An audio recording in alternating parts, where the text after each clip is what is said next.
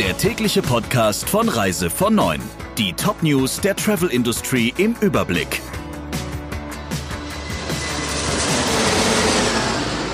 Ich bin Jennifer Hess. Einen schönen guten Morgen. Ab dem 1. September wird es nicht mehr so einfach sein, in einem Flugzeug der Lufthansa ohne Maske zu sitzen. Die Regeln, um von der Maskenpflicht befreit zu werden, werden verschärft. Fluggäste müssen ein ärztliches Attest und einen negativen Corona-Test vorlegen, der höchstens 48 Stunden alt sein darf, um sich dann aus medizinischen Gründen von der Maskenpflicht befreien zu lassen. Schon im Juli hatten Berichte von Ärzten die Runde gemacht, die ihren Patienten Gefälligkeitsatteste ausgestellt haben, damit sie keine Maske tragen müssen, obwohl die Ärztekammern davor gewarnt haben, dass es kein Kavaliersdelikt ist und andere gefährdet, solche Scheinatteste auszustellen. Die Berichte über Tricksereien im Zusammenhang mit Flügen, Bahnreisen oder auch der Öffnung von Schulen sind trotzdem nicht abgerissen. Wohl ein Grund, warum Lufthansa beschlossen hat, die Hürden für die Befreiung von der Maskenpflicht höher zu legen. Die Reisebranche wartet immer noch auf Corona-Überbrückungshilfen. Laut Bundeswirtschaftsministerium haben Beherbergungsgewerbe, Gastronomie, Reisebüros und Veranstalter bisher rund 11.700 Anträge mit einem Volumen von fast 300 Millionen Euro gestellt. Bis jetzt wurden aber wohl nur Hilfen im Umfang von knapp 114 Millionen Euro bewilligt. Damit sind nicht mal 40 Prozent der Mittel aus dem Milliardentopf für besonders betroffene Firmen angekommen. Die Zahlen hat das Ministerium dem Handelsblatt auf Anfrage mitgeteilt. Die Antragsfrist ist allerdings bis Ende September verlängert worden und Zahlungen sind auch rückwirkend möglich.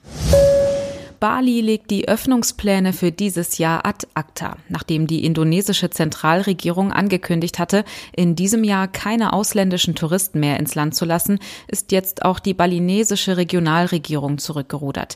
Sie wollte die Insel eigentlich ab dem 11. September öffnen. Wir können für international Reisende aber nicht vor dem Jahresende öffnen, weil Indonesien einschließlich Bali noch nicht sicher genug ist, hat der Gouverneur der Insel der Jakarta Post gesagt. Ein schwerer Rückschlag. Rund 70 Prozent der Einnahmen Balis hängen vom Tourismus ab. MSC muss den Neustart der Magnifica verschieben. Statt wie geplant am 29. August soll das Schiff erst ab dem 26. September im Mittelmeer unterwegs sein. Und zwar wegen der zusätzlich eingeführten Testmaßnahmen für Bewohner Italiens, die durch Griechenland gereist sind, heißt es. Weil die Magnifica auf ihrer geplanten Reiseroute bis zu drei griechische Häfen anlaufen sollte und die neuen Sicherheitsmaßnahmen schon erste Stornierungen und eine sinkende Nachfrage ausgelöst haben, hat MSC entschieden, die Kreuzfahrten vom 29. August bis zum 19. September abzusagen und erst vier Wochen später als geplant in See zu stechen. Italien macht landesweit die Diskotheken wieder dicht. Das Ende eines Experiments, nachdem Italien sie anders als etwa auf Ibiza nach und nach wieder geöffnet hatte.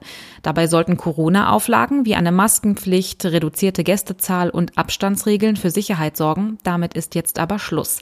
Denn auf dem Höhepunkt der Sommerferien wurde zu ausgelassen gefeiert. Der Spiegel schreibt, dass Italiens Regierung deshalb ein Anti-Tanz-Dekret erlassen hat.